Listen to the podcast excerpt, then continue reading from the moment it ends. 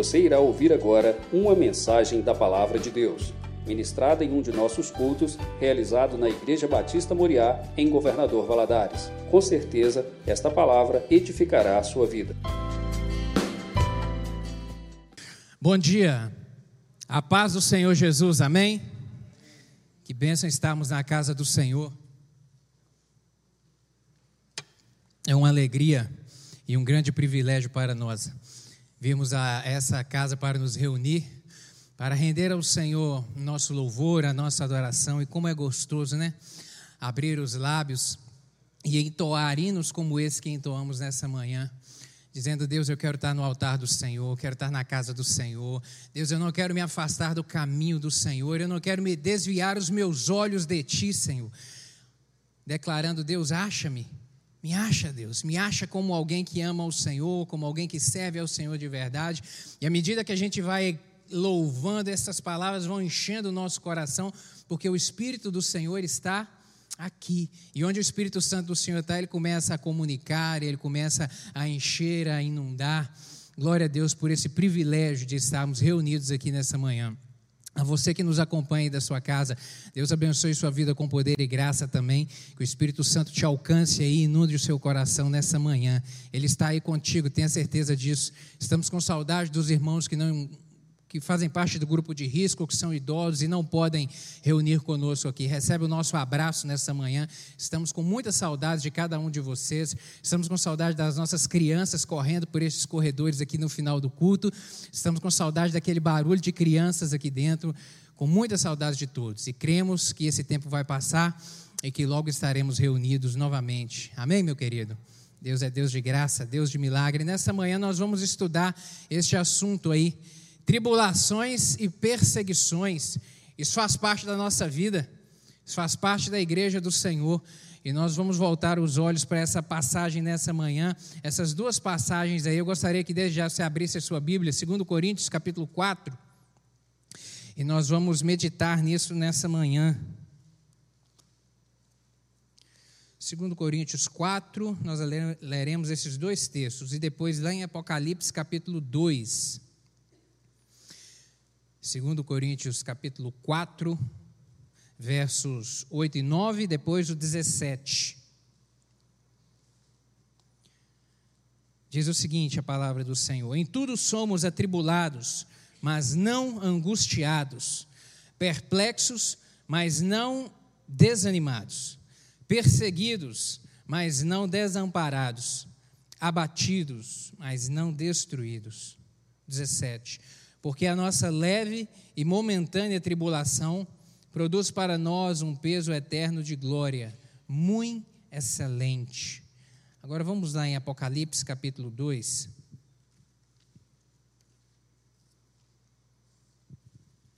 Versos 8 a 11.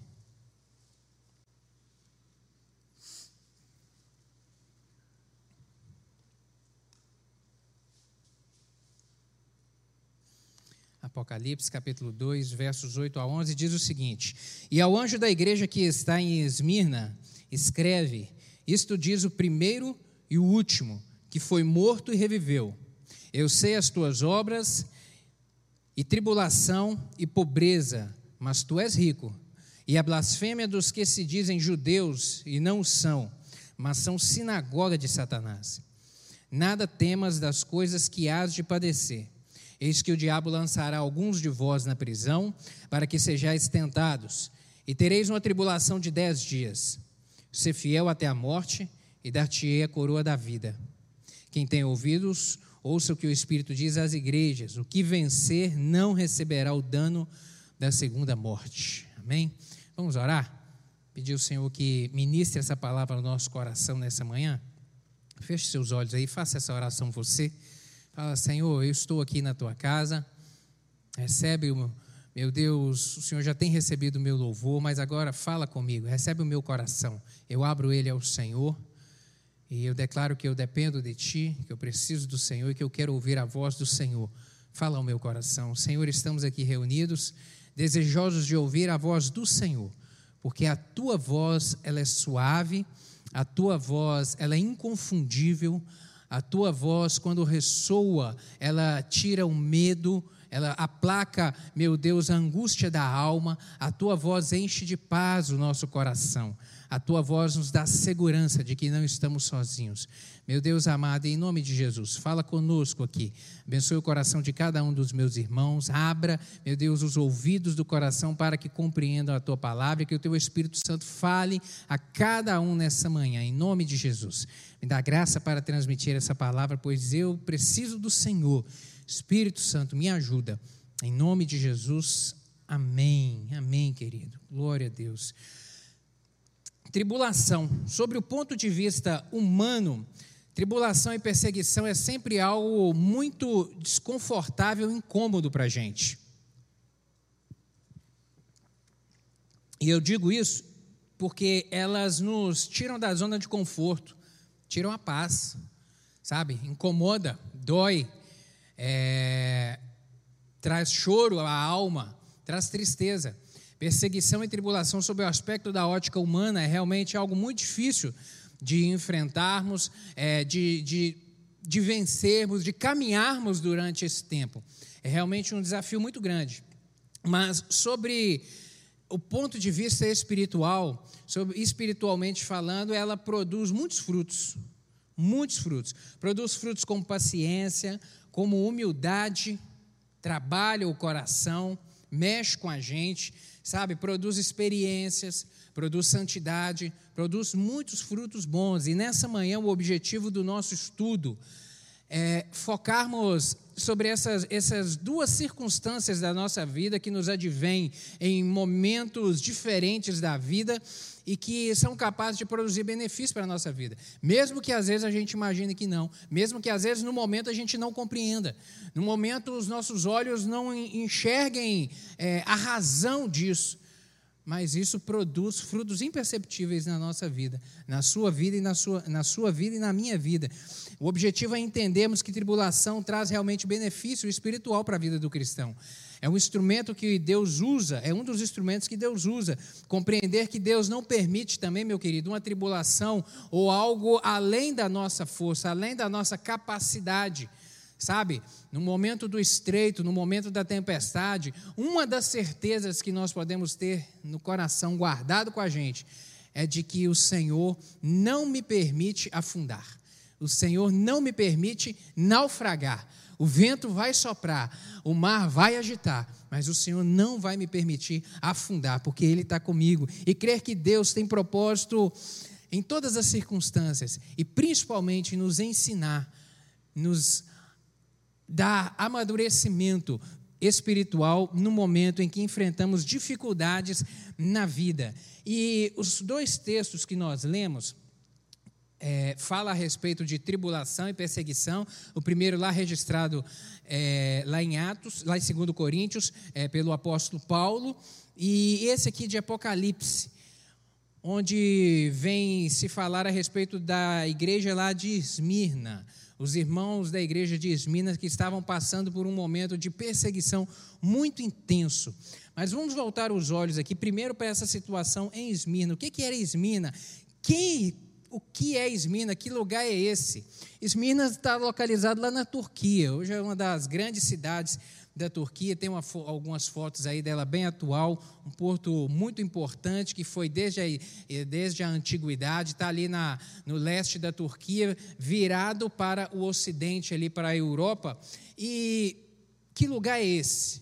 Que lugar é esse? Hoje, como eu disse, é conhecida como Izmir, não como Esmirna, é a maior cidade, é a terceira maior cidade da Turquia o segundo porto mais importante daquele país. É, ficava situada ficava situada aproximadamente 40 quilômetros ali ao norte de Éfeso.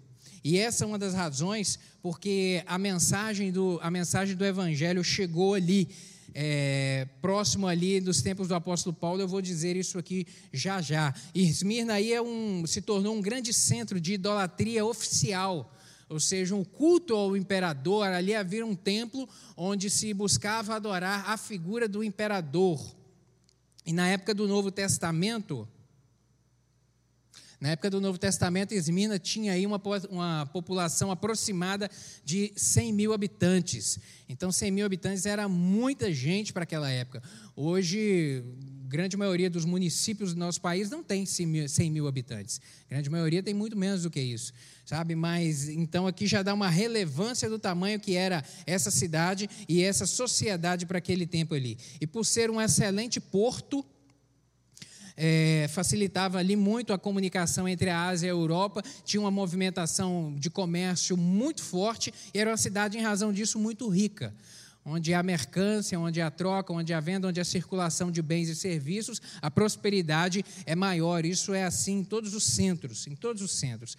E a Bíblia não fala de maneira específica como é que surgiu essa igreja ali em Esmirna de onde ela surgiu, de que maneira que ela surgiu. Mas é bem, é bem provável que ela tenha sido fundada pelo apóstolo Paulo, lá na terceira viagem missionária dele, porque em Atos capítulo 19 vai dizer que o evangelho, na hora que ele estava ali na Ásia, o evangelho caminhou sobre toda aquela Ásia Menor ali. Tanto judeus como não judeus conheceram o Evangelho naquele tempo. Nós sabemos que o apóstolo Paulo ficou durante algum tempo na cidade de Éfeso, que era bem próximo ali, como eu disse, de Esmina. Então o Evangelho alcançou ali é, aquela cidade alcançou pessoas e comunicou e, e, começou a crescer ali naquele tempo. É, e se de fato Esmina foi fundada, a igreja de Esmina foi fundada nesse período ali do apóstolo Paulo ministrando o evangelho por volta ali da terceira viagem missionária, isso deve ter acontecido entre os anos 53 a 56 depois de Cristo. E essas cartas aqui, é, as igrejas as igrejas no livro de Apocalipse, Apocalipse capítulo 2 e Apocalipse capítulo 3, as cartas às sete igrejas da Ásia ali, elas mostram as situações que são aplicáveis à igreja de maneira geral, em todos os tempos, em todas as eras e em todas as épocas. E eu gostaria que a gente começasse a, a pensar a respeito do, de alguns dos problemas que estavam ocorrendo ali na igreja de Esmirna naquele momento ali os problemas ocorrendo na igreja e não da igreja. Ou seja, os problemas não eram é, da, da comunidade da fé reunida ali naquele local, mas os problemas que está aqui estavam assolando a comunidade ali naquele momento. E um deles é a tribulação.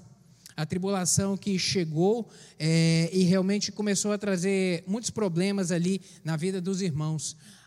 A igreja do Senhor reunida naquele lugar começou a ser realmente provada e testada através de tribulações que surgiram. Tanto o ambiente interno da igreja quanto o ambiente externo começou a ser nocivo, começou a estar saturado ali de situações que estavam causando tensão para os irmãos da igreja naquele momento. E era tão séria ali a perseguição que estava acontecendo naquele momento, assim tão atroz que alguns irmãos estavam sendo levados até mesmo à morte, sabe? Até mesmo ao martírio, tamanho intenso que era ali. E por isso que o Senhor Jesus, ele aparece no versículo 8, dizendo a respeito de que ele é o primeiro e o último, aquele que foi morto, mas que reviveu ou seja, aquele que sofreu, aquele que padeceu, mas que não foi sucumbido pela tribulação e nem pela perseguição, sabe? Justamente para poder trazer uma palavra de esperança e de ânimo novo àqueles irmãos que estavam enfrentando tão difícil situação naquele momento ali. E confrontando aí essa possibilidade dos crentes é, ficarem atemorizados e e enfraquecerem na fé, é que o Espírito Santo ali promete essa recompensa da fidelidade àqueles que permanecerem até o fim. Aquele que permanecer até o fim, diz aqui que nós lemos, não enfrentará a segunda morte, ou seja, não enfrentará a morte espiritual. A vida dele não vai se acabar de maneira eterna. Então, a tribulação é um, é, um, é um, primeiro evento que os irmãos estavam enfrentando. Um segundo é, são as, eram as blasfêmias que estavam acontecendo ali ao entorno da igreja naquele momento, que estava se levantando contra a igreja naquele momento. Blasfêmia é qualquer atitude ou ato ou, ou palavra injuriosa é, que venha ofender ou insultar seja uma pessoa, seja uma religião, ou seja até mesmo o próprio Deus é uma palavra ou uma ação realmente injuriosa.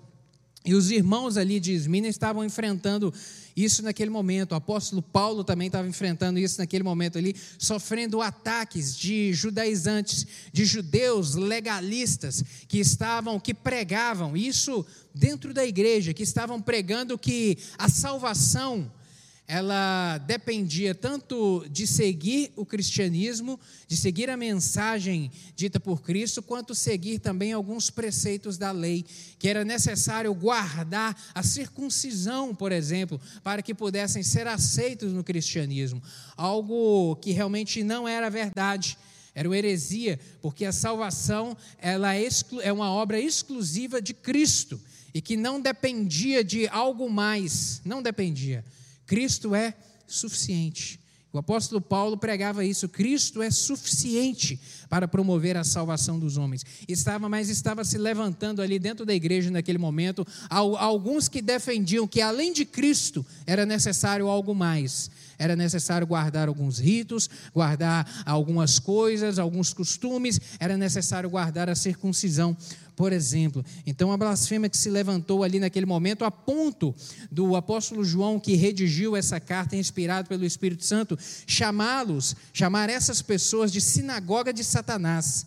Sinagoga de Satanás. Em vez de serem templos, em vez de serem é, pessoas que guardavam a mensagem, transmitiam a mensagem, pura do evangelho, pura do cristianismo, estavam agregando coisas a mais, causando conturbação no meio dos cristãos. Sinagoga de Satanás. Lucas capítulo 11, verso 23, diz uma palavra do Senhor dizendo: Quem não é comigo é contra mim. Quem não é comigo, simples assim. O Senhor Jesus dizendo: Quem não é comigo é contra mim, e quem comigo não ajunta, espalha.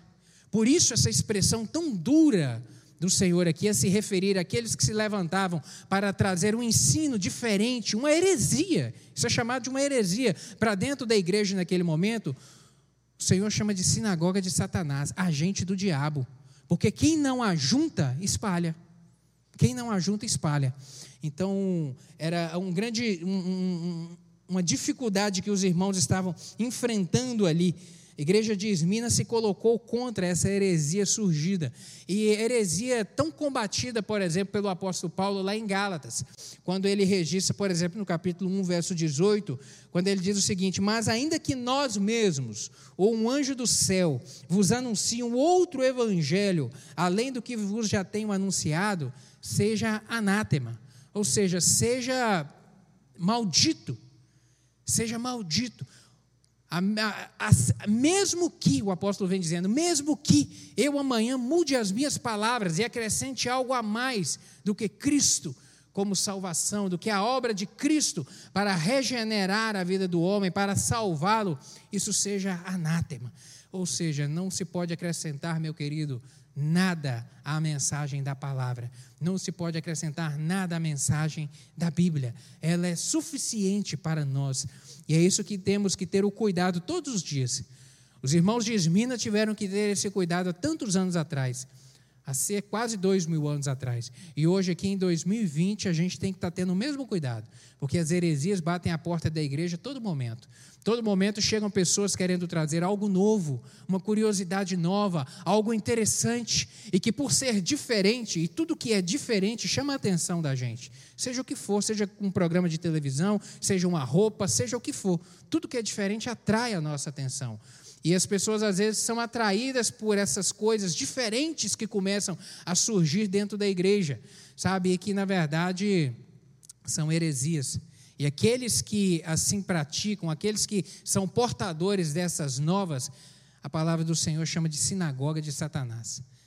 Em nome de Jesus, você guarde o seu coração, eu guarde o meu coração, para que a gente não venha se contaminar com essas novidades que vêm surgindo por aí nos dias. E uma outra tribulação, um outro problema que a igreja enfrentava ali era perseguições. Perseguição que se levantou de uma forma tão atroz. E a perseguição ela se levantou contra o cristianismo ou contra os cristãos desde o surgimento da igreja.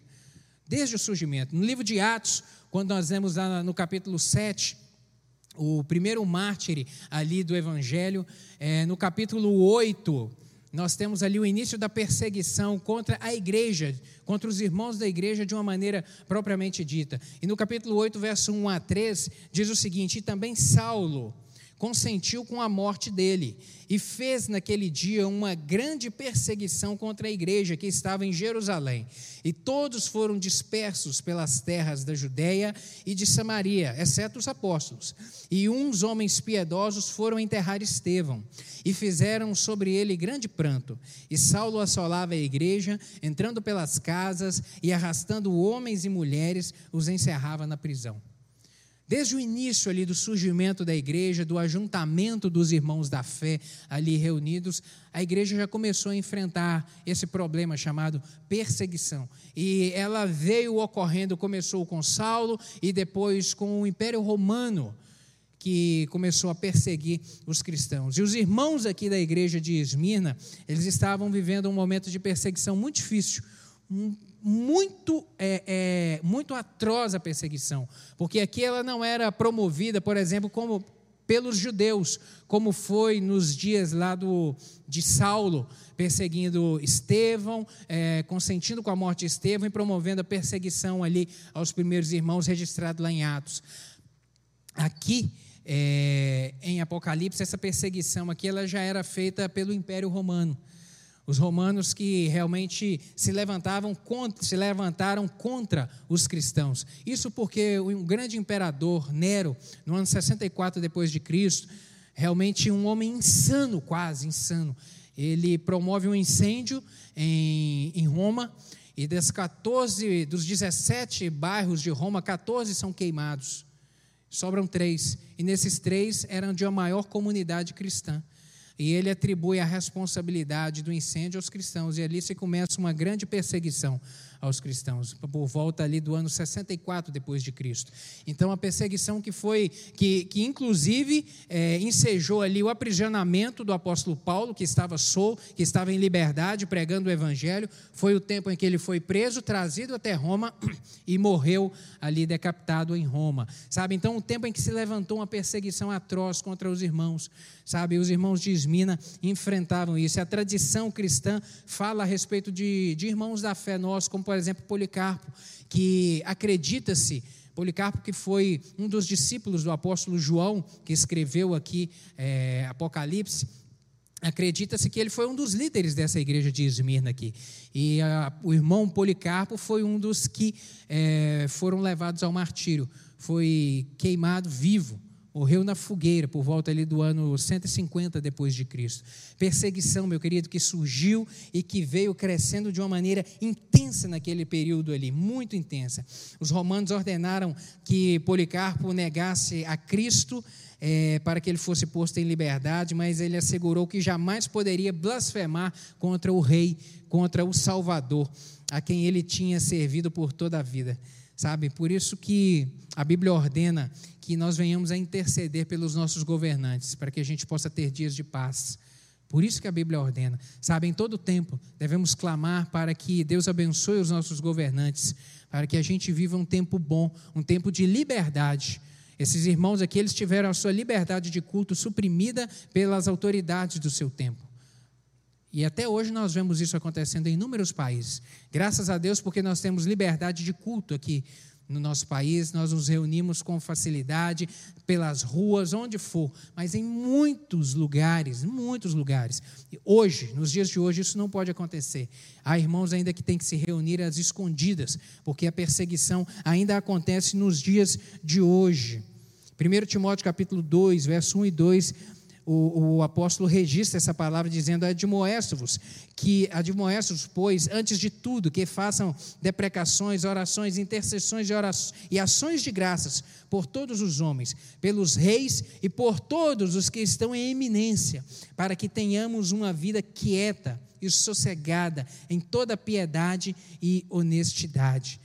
Tempos de paz, tempos de paz, é isso que nós devemos fazer no nosso país para que a gente continue vivendo tempos de paz e de liberdade para nos reunirmos e nos congregarmos. E é anunciado aqui no versículo 10 do capítulo 2 é, uma tribulação de dez dias, um período de tribulação de dez dias. A igreja primitiva, ali desde o século, do primeiro século, ali do ano 100 até o ano 300 312, 315 depois de Cristo, enfrentou uma perseguição atroz em razão dos imperadores romanos, os governantes que foram sucedendo e levantando durante esse período. Dez imperadores que promoveram ali uma grande perseguição a todos os cristãos. Um tempo muito difícil, repito, que os nossos irmãos enfrentaram nos primeiros séculos. Um tempo realmente muito difícil. Mas a palavra do Senhor vem dizer a respeito de um período de dez dias. E essa expressão, dez dias, é, uma tribulação de dez dias, ela demonstra que apesar da sede do diabo em nos destruir, da sede do diabo em massacrar, em acabar, em aniquilar a igreja, o agir do inimigo está sujeito aos limites estabelecidos por Deus. O agir do inimigo está sujeito aos limites estabelecidos por Deus. Querido, entenda isso. E é isso que tem que fortalecer a minha fé e a sua fé, sabermos que o Senhor é maior. E eu me lembro lá de Jó, do período de tribulação que Jó enfrentou. Jó capítulo 1 vem dizer a respeito disso, num tempo em que, diz ali, versos 7, 8, um tempo em que os filhos de Deus se apresentaram perante Deus e junto deles veio o diabo. E eu gosto muito de meditar, de meditar nessa passagem é, por saber que o Senhor é que domina. É muito interessante quando a gente abre lá em Jó e vê isso. Fala que os filhos de Deus se reuniram como uma assembleia que Deus fez no mundo espiritual. Mandou reunir todo mundo. Os filhos de Deus se reuniram e veio junto o diabo. E aí, às vezes, em uma leitura desatenta, você pode imaginar que o diabo entrou na reunião como intruso. Entrou de forma escamotinada, entrou escondido. Não. Não foi assim, porque o diabo só entra onde Deus permite. Ele só faz o que Deus permite que seja feito. Sabe, ele se, ele se apresentou a Deus naquele momento porque ele tinha que dar contas a Deus. Deus estava fazendo uma assembleia, no, uma assembleia no mundo espiritual e mandou chamar todo mundo. E o diabo teve que comparecer lá e prestar conta a Deus do que ele fazia. Porque Deus pergunta: de onde você vem? O que, que você está fazendo? Aí ele vem, ele disse: Eu venho de rodear a terra. Aí começa o discurso de Deus com ele: Viste o meu servo Jó? homem íntegro, fiel, temente a Deus, que se desvia do mal?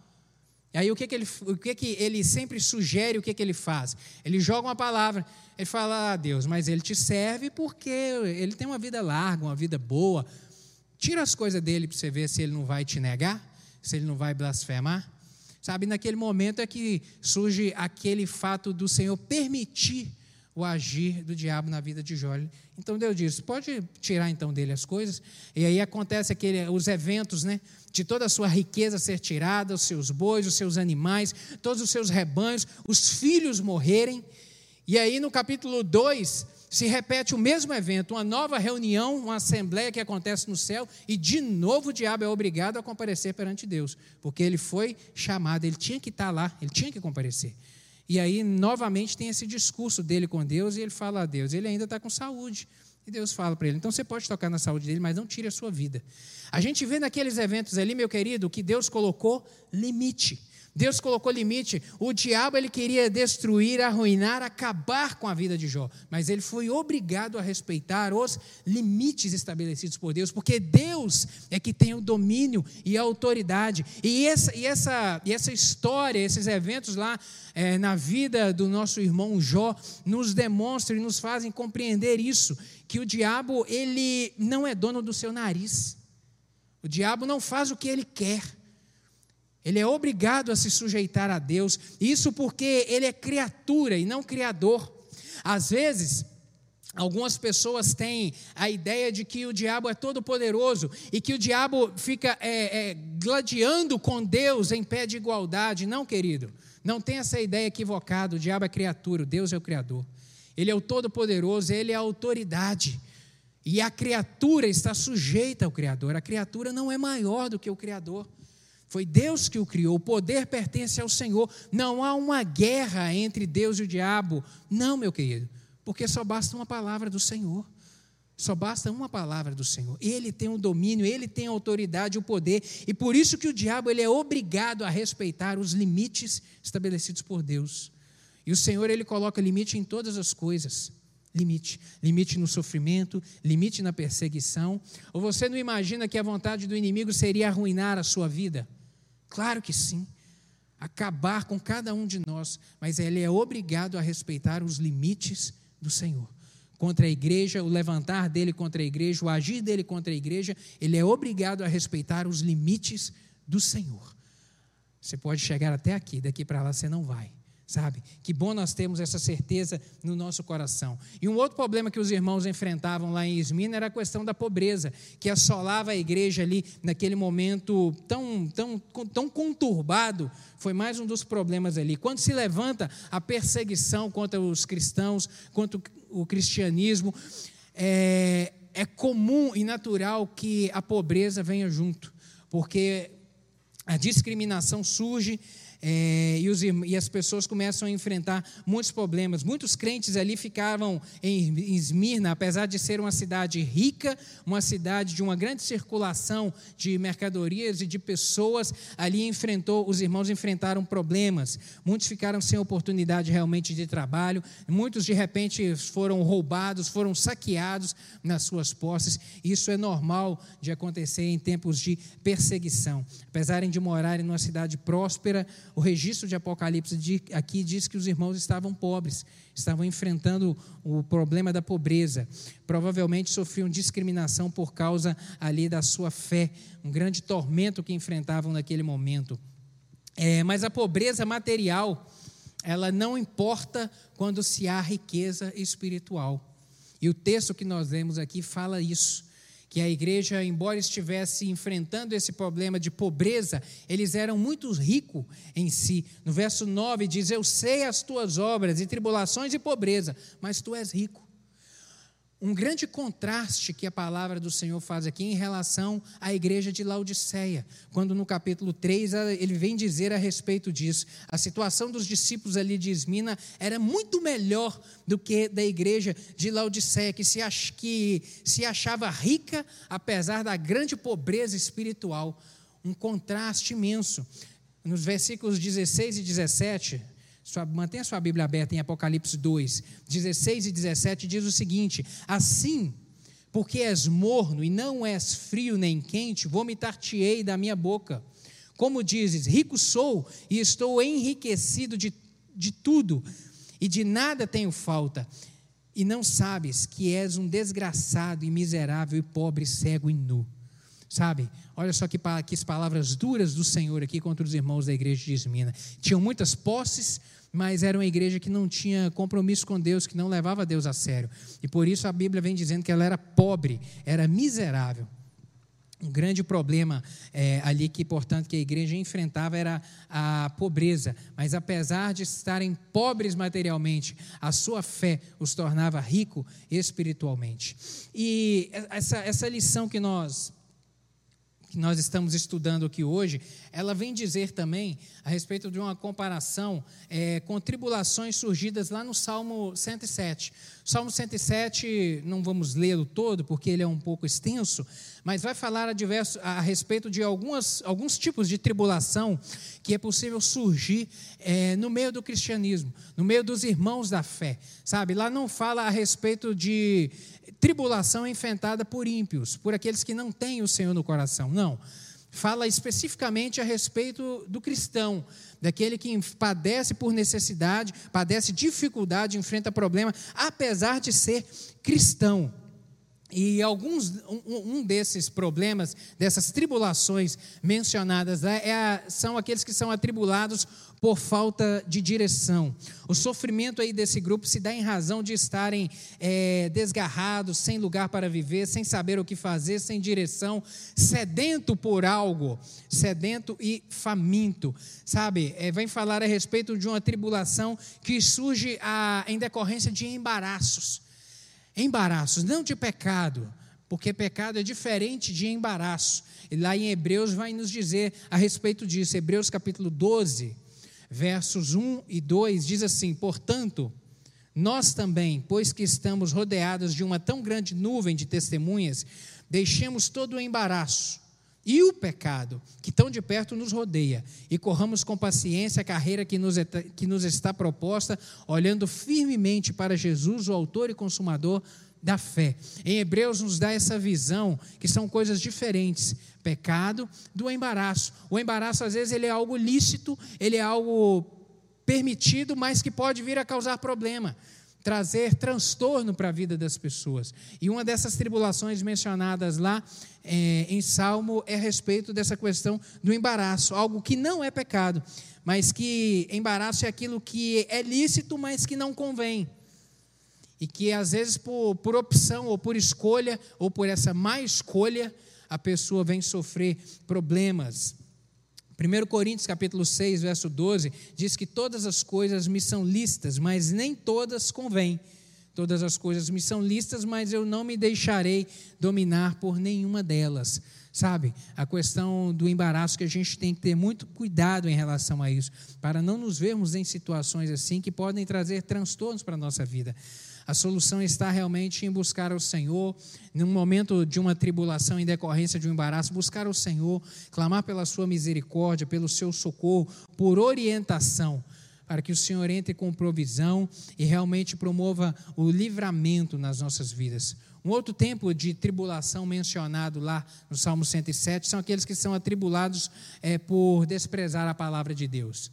E aqui realmente já é algo mais grave porque aquele que despreza o Senhor, aquele que não dá valor, aquele que desvaloriza o Senhor, a mensagem do Evangelho, é alguém que está sujeito a enfrentar realmente problemas terríveis na sua vida.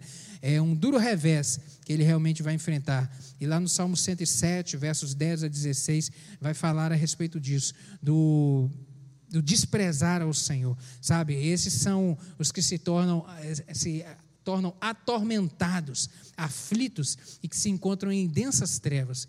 Sabe, meu querido, a gente não pode negligenciar a mensagem do Evangelho jamais. Não negligencie. Não negligencie. Aqueles que me honram, eu os honrarei, diz o Senhor, mas aqueles que me desprezam serão também por mim desprezados. É uma palavra registrada lá em 1 Samuel capítulo 2, verso 30. Sabe, um, uma mensagem ali trazida aos filhos de Eli, do sacerdote Eli sabe, que desprezaram o Senhor e naquele momento o Senhor traz essa palavra dura aos filhos dele. Aqueles que me honram, eu os honrarei, mas aqueles que me desprezam, eles também serão por mim desprezados. Aqueles que deixam o Senhor de lado também serão deixados de lado, serão ignorados também, sabe? Temos que ter cuidado. E, mas esses, ainda apesar desses que desprezam o Senhor, há socorro para eles, há, porque o nosso Deus é Deus de misericórdia. O nosso Deus é Deus de cuidado, é Deus perdoador. E as misericórdias do Senhor, diz a sua palavra, é a causa de não sermos consumidos. A misericórdia do Senhor a gente não pode mensurar, a gente não pode, sabe, quantificar. Não pode quantificar, porque apesar da falha, da transgressão, o Senhor ainda continua perdoando. Quando clamam ao Senhor na sua aflição, o Senhor entra com provisão e age, entra com o socorro. Ele é Deus de misericórdia. Diz também no Salmo 107 a respeito daqueles que são atribulados por cometerem iniquidades, aqueles que realmente cometem pecado e em razão do pecado sofrem tribulação, em razão do pecado, sofrem transtornos, enfrentam grandes tempestades nas suas vidas. É algo também que temos que ter muito cuidado. A Bíblia nos orienta o tempo todo a nos afastarmos do pecado. A nos afastarmos do pecado. Temos o cuidado de vigiar, vigiar, fugir da tentação. Tentação a gente não encara. Tentação a Bíblia recomenda a gente fugir. Resistir ao diabo, mas fugir da tentação. Sabe, devemos realmente ter cuidado, porque a tentação nos leva a pecar. E o pecar nos desconecta do Senhor, da sua graça, e realmente é algo muito perigoso para a vida do cristão. Um outro tipo de tribulação mencionado aí são aqueles que são atribulados por catástrofes da natureza, aqueles que realmente enfrentam situações difíceis, mas que decorrem de coisas e situações naturais da vida. O Senhor Jesus, em Mateus capítulo 5, verso 5, ele diz que porque faz que o, que o seu sol se levante sobre os maus e os bons, e a chuva desça sobre justo e injusto. Querido, enquanto estamos nessa terra caminhando aqui, o sol nasce para todos, e a chuva também rega a todos. Significa que o cristão e o não cristão, sob o aspecto das circunstâncias naturais da vida, ele está em pé de igualdade com o não cristão. E a gente tem que ter muito é, discernimento a respeito disso, para não sermos tentados a atribuir ao Senhor a responsabilidade da, da, da tribulação que estamos sofrendo decorrente de algo natural da vida. Há coisas que acontecem. Só bate o carro quem tem carro. Só quem anda de carro é que bate carro. Só quem cai de moto é quem anda de moto. Circunstâncias da vida coisas naturais da vida. E a gente tem que ter atenção em relação a isso. E algo, por exemplo, como maremoto, eventos cataclísmicos, maremoto, terremoto, vendaval, furacão, isso é algo natural que pode acontecer enquanto estamos aqui. Porque essa terra também ela foi deformada pelo pecado que nela entrou. Sabemos disso que Deus criou um, um, mundo perfeito, equilibrado, e que essa situação de equilíbrio ela retornará a existir no tempo do milênio. Quando Cristo for reinar aqui e governar essa terra, será um tempo de paz, será um tempo de equilíbrio da natureza, equilíbrio inclusive no relacionamento entre os animais. Mas no tempo de hoje, o mundo foi deformado pelo pecado que nele entrou. Eventos que não aconteciam vêm acontecendo. Por exemplo, a própria Bíblia diz que no final dos tempos, muitos eventos vão acontecer. Eventos na natureza. Jesus Cristo vem dizer isso, Mateus capítulo 24. Olha, você quer saber o tempo que eu vou voltar? Preste atenção nos eventos. Preste atenção, eles são sinais da minha vinda. Sinal é algo que aponta para alguma coisa. E o que aponta para a volta de Jesus, por exemplo, são esses eventos. A, a, a, a, ocorrência deles com maior frequência, com maior intensidade. Por exemplo, o tempo que vivemos hoje, doenças, pestes, tudo vem sobre justo e sobre injusto. Quantos cristãos, irmãos nossos, estão padecendo por causa do coronavírus, estão enfrentando problemas? Na verdade, isso está afetando a todos nós, uns de uma maneira mais intensa do que outros, mas está afetando a todos nós, a todos nós. Tribulação decorrente de eventos normais da natureza. É possível o cristão vivenciar isso. E um último tipo tipo de tribulação é, lá em Salmo 107 é o que são atribulados em razão de necessidades básicas, aqueles que enfrentam privação, privação, seja de uma moradia digna, seja privação de alimento. Isso é tempestade que se enfrenta na vida? É. Mas vai se viver assim de uma maneira eterna? Não.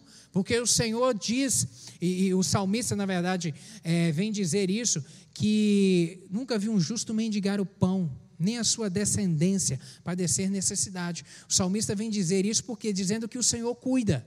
O Senhor é o que provê, o Senhor é o Deus que age, o Senhor é aquele que levanta, é aquele que envia a provisão. E aqui nós estamos na igreja vendo esses alimentos todos aqui na frente. Você que nos assiste hoje, nós primeiro domingo do mês, nós sempre trazemos alimentos à casa do Senhor, para montarmos cestas básicas de distribuirmos. E isso aqui é uma prova do cuidado do Senhor. Porque hoje, no tempo de hoje, há pessoas e irmãos na fé que, em razão da situação que estão vivendo de desemprego, está padecendo necessidade. De repente tem um cristão orando em algum lugar, meu Deus, eu estou desempregado e eu não tenho alimento para o mês inteiro e está lá orando e colocando o joelho no chão, meu Deus, envia uma provisão para mim. Aí o Espírito Santo vai lá na sua casa e comunica com você. Primeiro movimenta a igreja, vamos nos organizar para isso, mas vai lá na sua casa e te incomoda que hoje é dia de você levar alimento. Hoje é dia de você levar alimento. Aí você traz o alimento, a cesta é montada e é abençoado um que está clamando lá. Está vendo como é que é o do Senhor? De maneira imperceptível. Você está sendo um instrumento de Deus na vida de alguém. Tem alguém orando e você sendo resposta de Deus na vida de alguém. O Senhor providenciando, o Senhor agindo. Deus é assim, querido, de maneira imperceptível aos nossos olhos, Ele vai agindo, Ele vai movendo as coisas. E como é o alimento, são assim as orações que você faz, que você não entende de como vem a resposta. Você está em casa orando, pedindo ao Senhor que haja de uma maneira e Deus está lá trabalhando de outro lado e a resposta está vindo na sua direção. Deus é Deus que age assim. Agora, como agir no tempo da aflição? Como enfrentar o tempo difícil, sabe? Como enfrentar o tempo da dificuldade, porque no tempo da dificuldade a gente também tem que saber a forma de se portar para poder ter êxito, para poder realmente ser abençoado, para poder vencer, para poder permanecer durante o tempo da prova ou da perseguição, como os irmãos de Esmirna aqui enfrentavam. E uma das coisas que é preponderante nesse momento é crer que o Senhor vai agir é crer que o Senhor realmente ouve a oração e que o Senhor vai se levantar, que a mão forte do Senhor virá a nosso favor. Meu querido, o justo ele vive pela fé. Ele é sustentado pela fé, pela crença dele depositada no Senhor, de que o Senhor vai se levantar a seu favor, sabe? É pela fé que nós vencemos o mundo. 1 João, capítulo 5 diz isso. É pela fé que nós agradamos a Deus, é pela fé que nós nos aproximamos de Deus, é pela fé que nós chamamos a atenção de Deus. É pela fé, tudo é pela fé. Romanos capítulo 5, verso 1, tem uma palavra que diz: Tendo sido, pois, justificados pela fé, temos paz com Deus por nosso Senhor Jesus Cristo a justificação que nós temos pela fé, a remissão dos nossos pecados pela fé, pela fé depositada no Senhor, ela enche o nosso coração de paz em relação ao nosso relacionamento com o Senhor e enche o nosso coração de paz, da certeza de que esse Deus é que cuida de nós. É uma paz inexplicável. É uma paz realmente que, sobre a ótica objetiva da vida, a gente não encontra uma solução para ela ou uma razão para ela. É uma paz diferente de pensamento positivo. É uma paz que é a certeza de que o Senhor está no controle, de que o Senhor cuida da minha vida, de que o Senhor realmente me ama. Mesmo na luta, a graça e o amor de Deus não se afastam de nós. Glória a Deus por isso. Mesmo enfrentando tempo de dificuldade, a boa mão do Senhor é sobre nós. E não importa realmente o que venha acontecer, o Senhor é Deus que age, é Deus que nos socorre, é Deus que estende a sua mão. Uma outra, uma outra postura que é necessário ter no momento da tribulação, uma forma de como agir é se aprofundar na palavra do Senhor, meu querido, porque ela é que nos mantém de pé. É pela palavra é que a fé é revigorada, é fortalecida e a gente vai caminhando nos dias difíceis, sabe? Pela fé, fortalecer a fé através da palavra. É ela que alimenta a nossa alma, é ela que nos enche de esperança, é a palavra, porque é o Senhor comunicando a nós os seus princípios e vivendo a, a, nossa vida pautada nele, é nesses princípios é que vamos conseguindo permanecer de pé. Quantas vezes em momentos de dificuldade ou de tribulação que você já enfrentou, você abre a Bíblia e começa a ler ela e, aquela, e essas palavras saltam e começam a entrar no seu coração e te fortalecer. E você é renovado, e você vai crendo, e você vai confiando de que o Senhor vai agir, de que o Senhor vai me manter de pé. É a palavra que fortalece, meu querido. Se alimente dela, se fortaleça nela. Uma outra coisa que é necessário ter é paciência nesse momento. O momento da tribulação, ele vem para todos, e é o momento da gente ter paciência. Num tempo em que a gente não é acostumado a ter paciência, não somos acostumados, não somos treinados a ter paciência. A gente gosta de tudo muito rápido, de tudo muito ligeiro. E a gente gosta que Deus haja de uma maneira ligeira com a gente também. Mas não é assim. Não é assim. Tudo tem o seu tempo determinado. Cantares de Salomão vai dizer isso. Há tempo para todas as coisas. Há tempo para todo o propósito debaixo do céu. Sabe? Paciência. Paciência é o que devemos exercitar. Se não suportarmos o embate da tribulação com paciência, isto é, com resignação, com paz, com serenidade e tranquilidade, perderemos a oportunidade de adquirirmos experiência que faça distinção em nosso comportamento e uma esperança que funciona como combustível da fé. Paciência, tenha paciência. Tenha paciência. É difícil, mas tenha paciência. Exercite ter paciência. Uma outra coisa que é necessário no tempo da tribulação é honrar ao Senhor, é permanecer honrando ao Senhor. Sabe? Honrando ao Senhor. As pessoas, meu querido, e como? E por que disso, pastor? Porque as pessoas elas estão te observando o tempo todo. As pessoas nos olham. Mesmo que você não perceba, seu colega de trabalho está de olho em você, sua esposa está de olho, seu marido, seus filhos olham você. E no momento da tribulação, no momento que enfrentamos situações difíceis, as pessoas elas continuam olhando, querendo saber como é que, como é que ele vai reagir agora. Qual será a reação dela? Como que meu papai vai reagir nesse momento? Como que minha mãe vai agir? Como que meu filho vai agir nesse momento? Sabe? Como que o meu chefe, como que o meu funcionário vai agir nesse momento? As pessoas estão de olho em você. E o momento da tribulação é que a gente deve continuar honrando ao Senhor. Porque honrar ao Senhor e prestar a Ele o reconhecimento a Ele de quem Ele é, a autoridade que Ele é, o Deus bom que Ele é, isso tem que ser feito tanto no dia de paz, no dia de conta cheia, no dia de tranquilidade, quanto também no dia da dificuldade, querido. No dia difícil, no dia que a gente está nervoso, no dia que a gente está impaciente, no dia que a gente está estressado. As pessoas estão te olhando no dia que você está estressado. Como é que você tem reagido? É a hora realmente, a sua postura nesse momento está honrando ou desonrando o Senhor?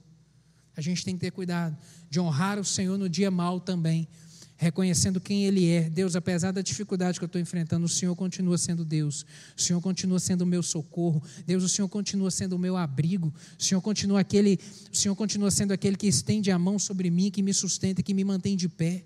O Senhor não me deixa, o Senhor não me desampara. Querido, nos dias da dificuldade é o dia que dos seus lábios tem que brotar maior louvor, palavras de reconhecimento ao Senhor e não murmuração, sabe? Tenha cuidado, tenha cuidado, tenha cuidado, honrar a Deus em todos os momentos. E o que que isso produz para a gente encerrarmos esse estudo nessa manhã? Os resultados da tribulação na nossa vida, o que que ela produz? Uma das coisas é a humildade. Sabe, por vezes,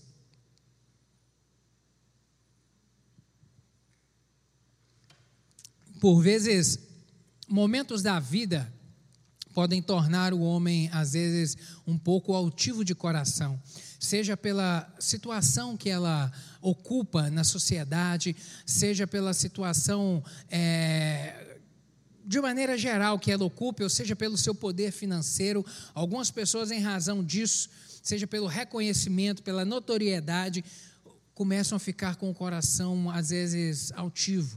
Altivo. Sabe? E o momento da tribulação é o momento em que o Senhor permite para que essa altivez seja cortada, seja quebrada, para que os joelhos se dobram e reconheçam que Jesus é que é o Senhor. Quantas pessoas em momentos de altivez é, enfrentaram tempos de dificuldade para serem tratados por Deus, para serem moldados, para serem quebrados o orgulho do coração? Reconhecer que nós não somos nada. Todos precisamos de comer arroz e feijão todo dia. Se a gente não se alimentar, a gente não para de pé. Todos nós somos iguais, ninguém é melhor do que ninguém, seja pela posição que se ocupa, ou seja pelo poder financeiro que se tem, todos somos iguais. Todos somos iguais, sabe? Então, a tribulação ela vem às vezes e produz isso como efeito, a humildade na vida do homem. Um outro resultado que é possível ela produzir é a busca por Deus, a sede de buscar o Senhor.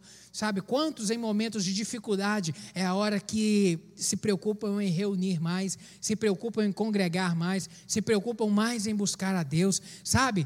Às vezes está vivendo tudo muito tranquilo na vida e se começa até a, a flexibilizar o, re, o, relacionamento com Deus, se começa às vezes até a negligenciar é, o servir a Deus, começa a negligenciar a, o relacionamento, a leitura da Bíblia, a oração, e aí às vezes vem o tempo da dificuldade e a pessoa acorda, não, eu preciso de Deus. Senhor, me socorre. Deus, tem misericórdia de mim. E aí começa a buscar o Senhor de maneira mais intensa. Isso é fruto isso é fruto da tribulação. Quantos em momentos de dificuldade entram pelas portas da igreja e entregam o coração para Jesus Cristo?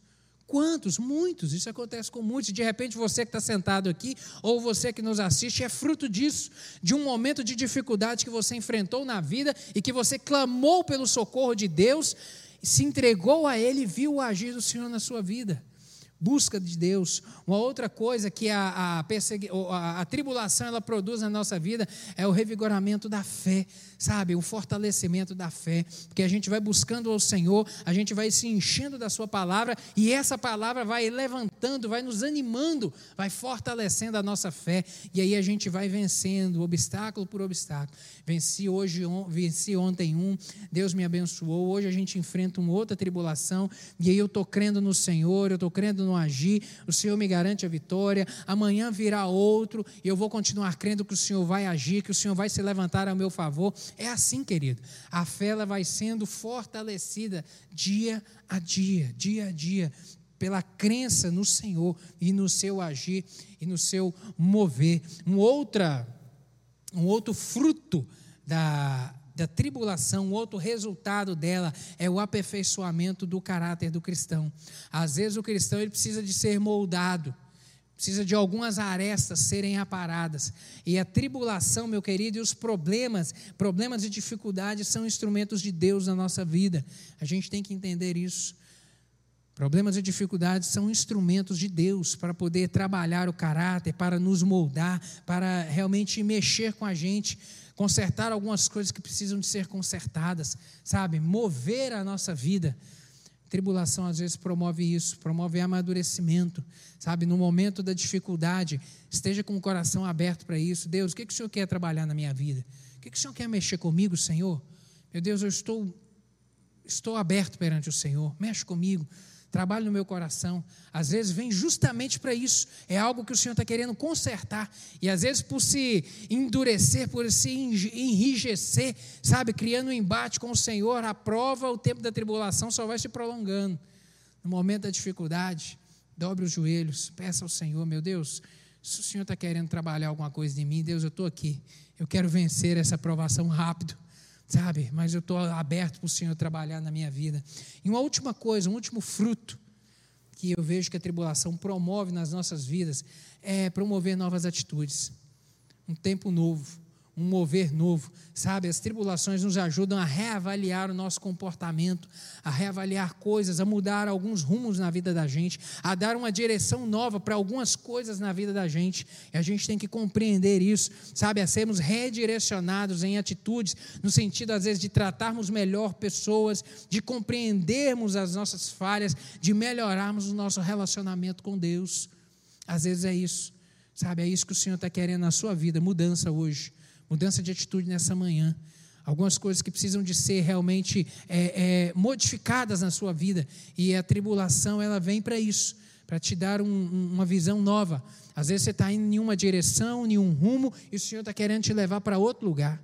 E aí ele envia uma tribulação para que as suas ideias mudem, para que as suas vontades sejam modificadas, porque ele está querendo algo novo. E aquilo que o Senhor deseja para nós é sempre o melhor. Sempre o melhor sempre o melhor. Então, isso aqui aquieta a nossa alma. Deus, a vontade do Senhor é perfeita, a vontade do Senhor é agradável, a vontade do Senhor é o que eu quero para a minha vida. E aí a gente vai caminhando assim, e os frutos do Senhor vão sendo manifestos na nossa vida. Amém, meu querido? Espero que essa palavra tenha é, alimentado a sua fé nessa manhã. Espero que o Espírito Santo comunique aí de uma maneira pessoal, personificada no seu coração, aquilo que ele deseja trabalhar. Esteja aberto no momento da tribulação e da perseguição, esteja aberto, esteja aberto, com o coração aberto e desejoso para que o Senhor haja na sua vida. Vamos orar? Vamos orar. Gostaria de te convidar a ficar de pé. Estica as canelas um pouco aí. Vamos orar. A gente tem enfrentado nos nossos dias um tempo de uma tribulação muito grande Essa pandemia tem afetado a todos nós, alguns de uma maneira mais intensa do que outras. Não, quanto, há muitos irmãos da nossa irmãos de fé que estão, por exemplo, em uma cama de hospital, padecendo a dificuldade é, é, no seu corpo de saúde, outros irmãos estão enfrentando desemprego, outros irmãos estão enfrentando suas empresas com rendimento, sabe? Dentro das nossas casas, os nossos filhos não estão podendo ir para a escola, as crianças estão sendo afetadas, todos nós estamos sendo afetados nesse tempo de tribulação. Alguns irmãos não podem vir à igreja congregar Todos nós estamos sendo afetados nesse tempo de tribulação. É tempo de nós clamarmos, é tempo de nós orarmos, é tempo de crermos que frutos disso virá na nossa vida. Frutos disso vai, serão produzidos na nossa vida.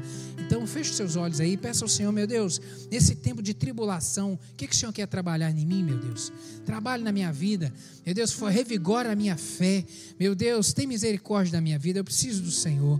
Pai, clamamos nessa manhã o agir do Senhor e a tua graça sobre nós nesse tempo de tribulação que estamos vivendo. Meu Deus, é um tempo que cremos que o Senhor continua conosco. Meu Deus, eu lhe peço que o Senhor fortaleça e revigore a nossa fé. Meu Deus, a fé de cada um dos meus irmãos aqui. Meu Deus, em nome de Jesus, o Senhor é Deus de poder, Deus de milagre, Deus de graça. Clamamos ao Senhor, meu Deus, para que a tua graça nos fortaleça a cada manhã. Meu Deus, não nos deixe esmorecer. Meu Deus, que venhamos olhar para os nossos irmãos da igreja de Esmina, que viveram viveram um tempo tão difícil, mas que permaneceram de pé.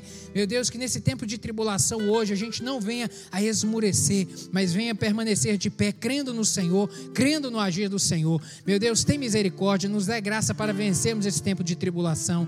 Eu lhe peço, Deus, que o Senhor alcance os nossos irmãos, meu Deus, cada um deles nesse momento, aqueles que estão enfermos nos hospitais.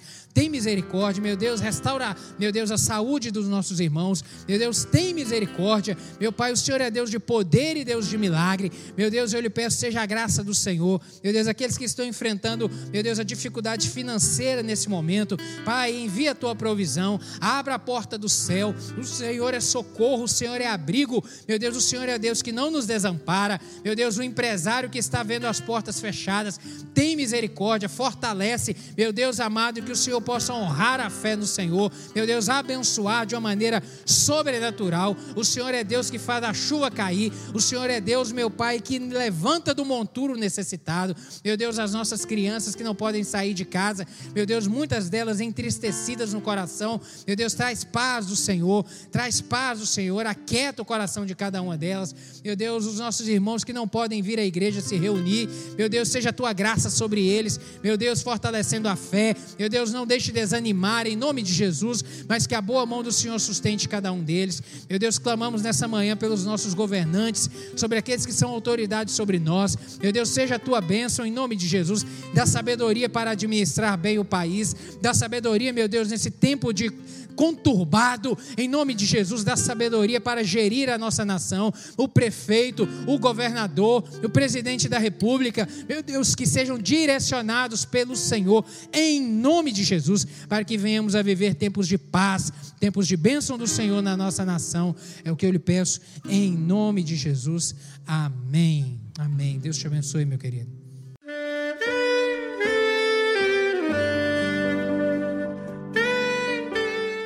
Querido amigo, Deus se interessa por você. Ele conhece as circunstâncias atuais da sua vida. Não hesite em buscá-lo. Em Jeremias 33, versículo 3, ele nos diz: Clama a mim e responder-te-ei, e anunciar-te-ei coisas grandes e ocultas que não sabes. Esperamos que a mensagem ouvida tenha falado ao seu coração e que você e sua família sejam abençoados pelo Senhor Jesus.